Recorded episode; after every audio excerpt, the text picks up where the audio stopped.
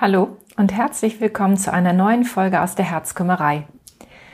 Ich bin Heike Klopsch, Beziehungs- und Trennungscoach und spreche in meinem Podcast über die Themen Trennung, Liebeskummer und vor allem über den Neuanfang. Heute möchte ich mit dir über eine Frage sprechen, die in meiner Praxis sehr häufig auftritt. Warum, Heike, verliebe ich mich immer in den Falschen oder die Falsche oder andersrum? Wie finde ich den richtigen Mann oder die richtige Frau? Gute Frage. Wie finde ich den richtigen Partner? Ich möchte dir heute gern von Anna erzählen. Anna kam vor ein paar Monaten in meine Praxis und ich möchte dir Anna mal kurz beschreiben. Anna ist, wie ich finde, sehr attraktiv. Sie wirkte auf mich tatsächlich sehr fröhlich, lebenslustig, beruflich erfolgreich. Ja, eine Frau Mitte 30, die jetzt aber schon seit einiger Zeit auf der Suche nach dem richtigen Mann ist. Und sie sucht wirklich einen Mann. Anna wollte nicht einen Flirt, nicht irgendwie einen One-Night-Stand oder eine sexuelle Beziehung, sondern Anna mit Mitte 30 hatte eine ganz große Sehnsucht nach einem Mann, mit dem sie leben kann und mit dem sie endlich auch die Familie gründen kann, nach der sie sich so sehnt. Ja, und Anna war schon eine ganze Weile dabei zu daten auf den üblichen Plattformen. Und da sie sehr attraktiv ist und auch, wie gesagt, sehr fröhlich, hat sie auch tatsächlich die ein oder andere Verabredung gehabt und ja, das ließ sich auch teilweise ganz gut an, aber nach einiger Zeit war das Ganze schon wieder zu Ende. Also die vermeintlichen Prinzen, von denen sie auch kurz glaubte, dass sie sie gefunden hat, die haben sich ganz schnell wieder in Frösche verwandelt. Und ja, das, was für sie manchmal sich wirklich so märchenhaft anließ, das wurde dann doch schnell in der Realität zu einem Albtraum. Ja, also Anna stand vor mir und sagte solche Sätze, wie ich sie auch von anderen Frauen und Männern schon gehört habe. Weißt du, Heike, irgendwie habe ich immer offenbar Pech. Langsam kommt mir die Partnersuche wirklich vor wie ein Glücksspiel. Ich ziehe aber immer nur die Niete, irgendwie nie den Hauptgewinn, den Schein irgendwie immer nur andere abzukriegen. Ja, warum gerate ich denn immer wieder an den Falschen? Und was bitte kann ich tun, um endlich den Richtigen zu finden? Naja, jetzt ist wirklich die Frage, hat die Anna tatsächlich nur Pech oder steckt vielleicht tatsächlich ihr eigenes Bindungsverhalten dahinter, ihr eigenes Bindungssystem. Ja, Anna ist, und das wirst du vielleicht auch wissen, Anna ist mit ihrem Problem überhaupt nicht alleine. Also nicht umsonst haben die ganzen Plattformen im Moment wirklich Hochkonjunktur. Da wird gedatet, was das Zeug hält. Ich bin mittlerweile auch durch meine langjährige Beratungspraxis davon überzeugt, dass wir nicht zufällig an den Falschen geraten. Ganz im Gegenteil, wir suchen uns ganz gezielt immer wieder den Falschen oder die Falsche. Es ist wie bei Anna. Am Anfang scheint alles tatsächlich noch sehr stimmig, aber häufig stellt sich dann später heraus, dass die Menschen, in die wir uns scheinbar so verliebt haben, dass die uns eher unglücklich machen, dass die uns gar nicht gut tun. Im schlimmsten Fall schaden sie uns sogar. Ja, und die Frage habe ich mir natürlich auch gestellt, warum ist das denn so? Was ist denn da? Was passiert denn da? Ich bin vor einigen Jahren auf die Psychologin Rachel Heller gestoßen und den Psychiater Amir Levin. Das sind zwei amerikanische Wissenschaftler, die sich genau mit dieser Fragestellung beschäftigt haben, natürlich aus wissenschaftlicher Sicht. Und die sind zu der Erkenntnis gekommen, dass sich fast jeder Mensch einem von drei Beziehungstypen zuordnen lässt. Grundsätzlich, und das sei jetzt nochmal vorweggenommen, bevor ich was über die Beziehungstypen sage, gehen Sie davon aus, dass unser Bindungsverhalten und vor allem unsere ganz frühen Beziehungsgeschichten sich maßgeblich auf unser Verhalten bei der Partnersuche und in unserem Beziehungsalltag auswirken. Die Beziehungserfahrungen, die wir in den ersten drei Lebensjahren machen, also als ganz junges Kind, die sind prägend. Und diese Beziehungserfahrungen, und das habe ich dann auch erlebt und ich werde es euch auch in Bezug auf Anna dann mal erklären, wiederholen wir unbewusst als Erwachsene auch. Also das, was wir als Kinder sehr früh erlebt haben, ist ein Beziehungsmuster, was wir als Erwachsene nachleben. Aber jetzt mal erstmal zurück zu diesen Beziehungstypen. Heller und Levin haben also, wie gesagt, drei Beziehungstypen in ihrer Forschungsarbeit herausgestellt, die ich euch einmal kurz erklären möchte. Und hör mal genau hin, vielleicht findest du dich an der einen oder anderen Stelle auch tatsächlich wieder.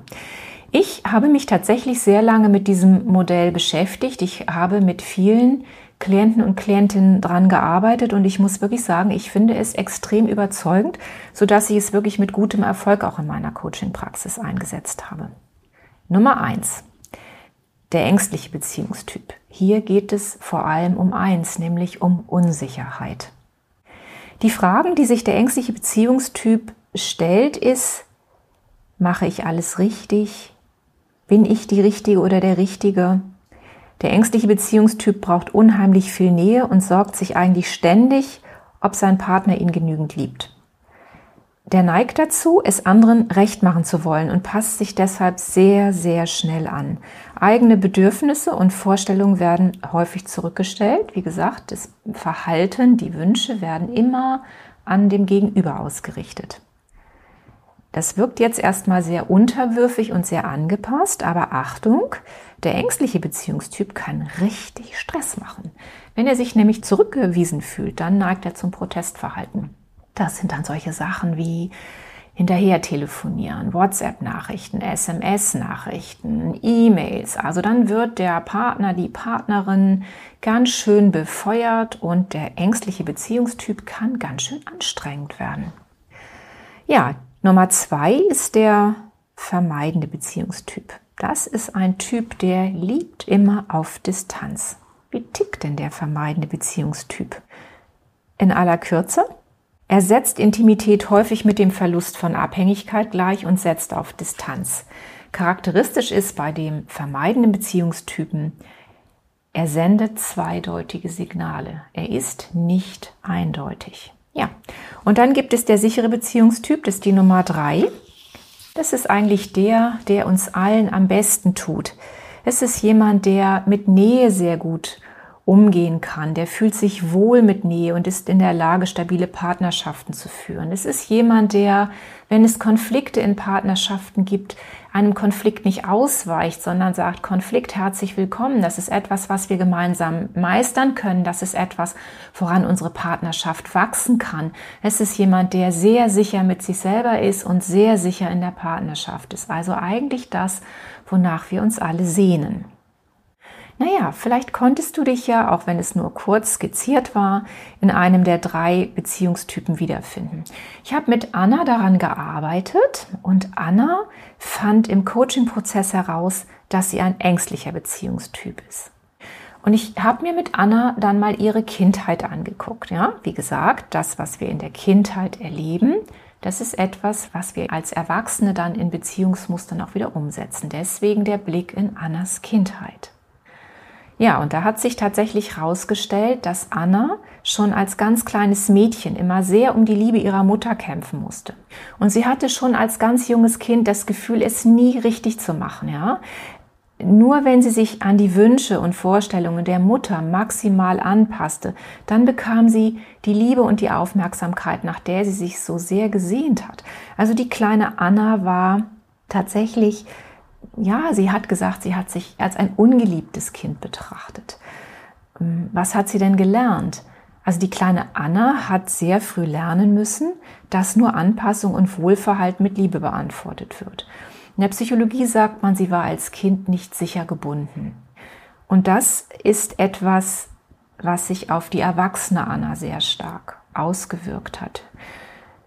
Bindungsstile, die wir in der Kindheit entwickeln, kommen mit fast 80-prozentiger Wahrscheinlichkeit auch im Erwachsenenfall wieder zum Einsatz. Das war bei Anna auch so. Anna hat sich mit wirklich nahezu schlafwandlerischer Sicherheit immer wieder in die vermeidenden Beziehungstypen verliebt. Das ist rausgekommen beim Coaching. Es war immer ein bestimmter Typ, den Anna sehr attraktiv fand. Es waren Männer, die äußerlich sehr attraktiv und auch beruflich sehr erfolgreich waren, die haben auf Anna sehr viel Stärke ausgestrahlt, sehr viel Selbstsicherheit. All das, wonach sich die kleine und die große Anna eigentlich immer sehr gesehnt haben. Es ist etwas, was Anna vermisst und was Anna dringend entwickeln müsste, nämlich mehr Autonomie.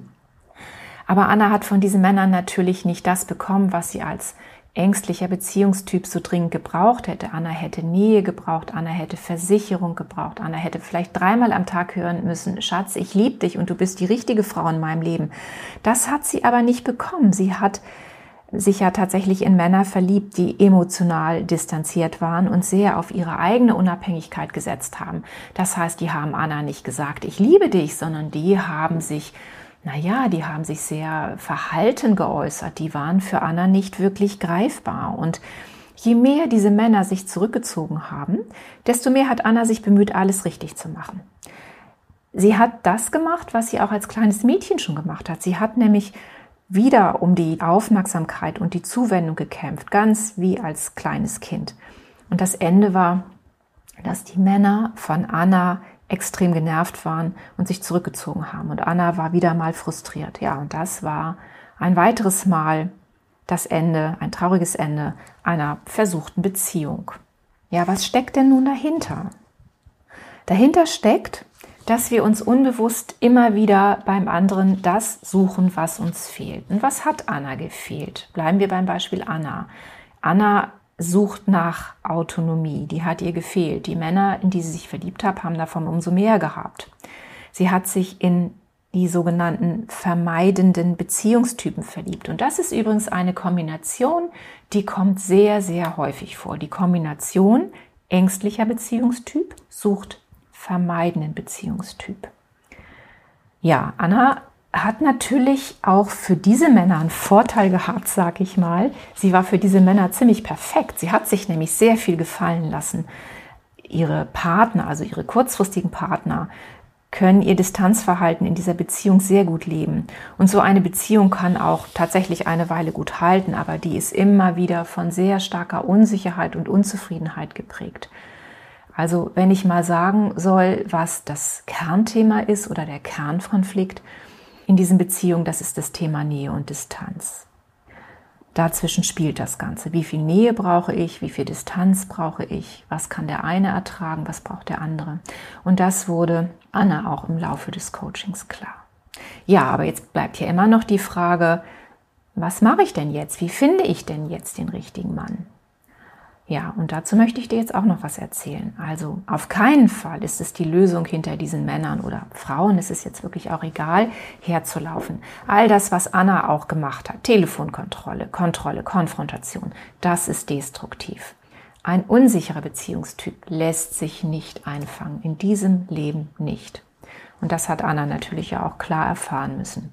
Auf der anderen Seite hat Anna nun mal diese Bedürfnisse nach Nähe und Verbundenheit und die lassen sich auch nicht wegreden. Wir können natürlich sagen, Anna, nun sei doch ein bisschen sicherer. Du brauchst doch gar nicht so viel Nähe. Sei doch ein bisschen selbstsicherer. Das funktioniert aber nicht. Der unsichere Beziehungstyp kann da natürlich ein bisschen dran arbeiten, aber grundsätzlich ist er, wie er ist und das ist auch gut so. Übrigens ist auch der vermeidende Beziehungstyp natürlich so, wie er ist und das ist auch gut so es kommt darauf an, dass man rausbekommt, was man braucht und welche Form von Partnerschaft einem gut tut. Ja, wie ging es weiter mit Anna?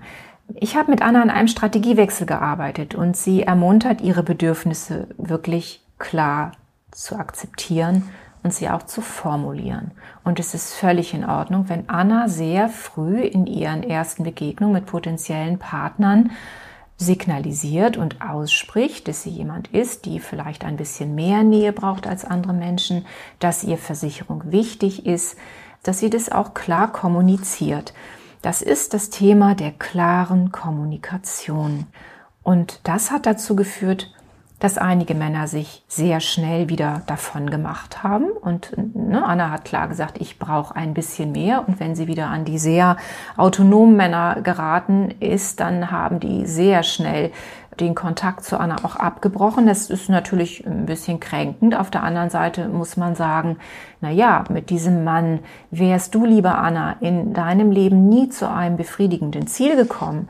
Da hätte sich ja immer nur wieder etwas wiederholt. Also jetzt nochmal Energie in so etwas reinzulegen, was du eigentlich verstanden hast, das ist verschwendete Zeit. Und das hat Anna auch verstanden.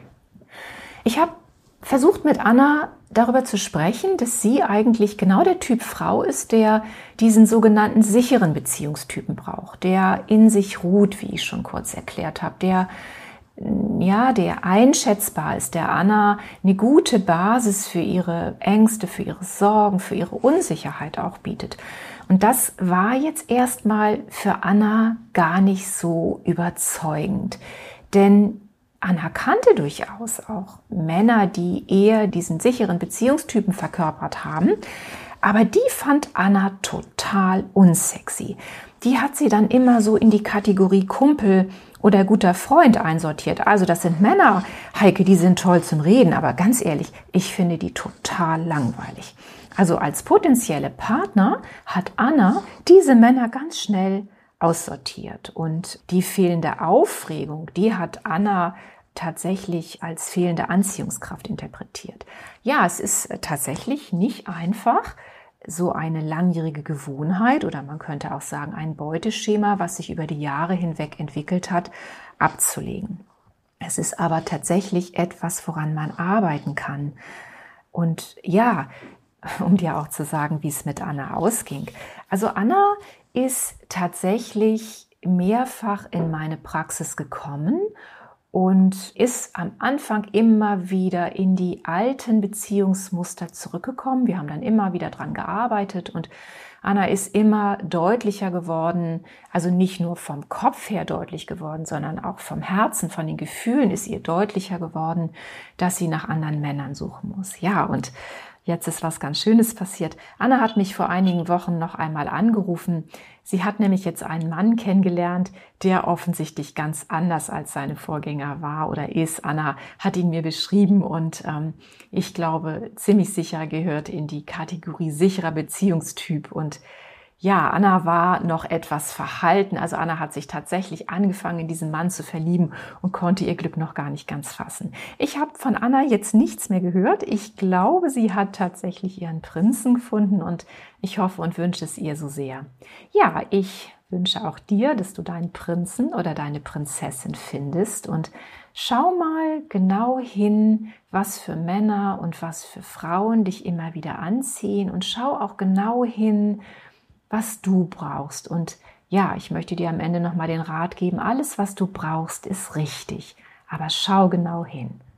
Ich wünsche dir alles Gute auf der Suche nach deinem Prinzen oder deiner Prinzessin. Und ja, ich hoffe, dich auch bei einer meiner nächsten Folgen wieder als Zuhörer zu haben. Deine Herzkümmerin Heike.